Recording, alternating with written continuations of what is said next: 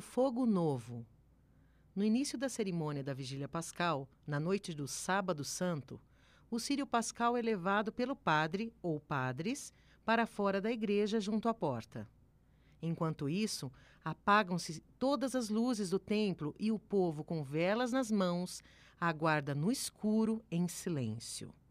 Aceso o círio com um fogo novo, o padre o leva para dentro da igreja e o apresenta aos fiéis como a luz de Cristo, o fogo novo da ressurreição. Todas as velas que estão com as outras pessoas são acesas aos poucos no círio, até que todo o templo fique iluminado pela luz das velas, ou seja, pelo fogo novo do círio pascal.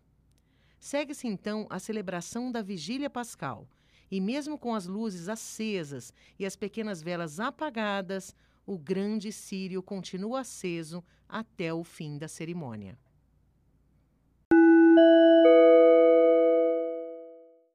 O podcast Os Símbolos da Páscoa é baseado na obra de Paulinas Editora, com idealização e coordenação de Natália Macari, redação de Sueli Mendes Brazão, ilustrações de Henrique Martim. Apresentação: Silvia Torreglossa, jornalista e cooperadora paulina. Trabalhos técnicos de Hélio Patrizzi. Composição original de André Luiz de Souza.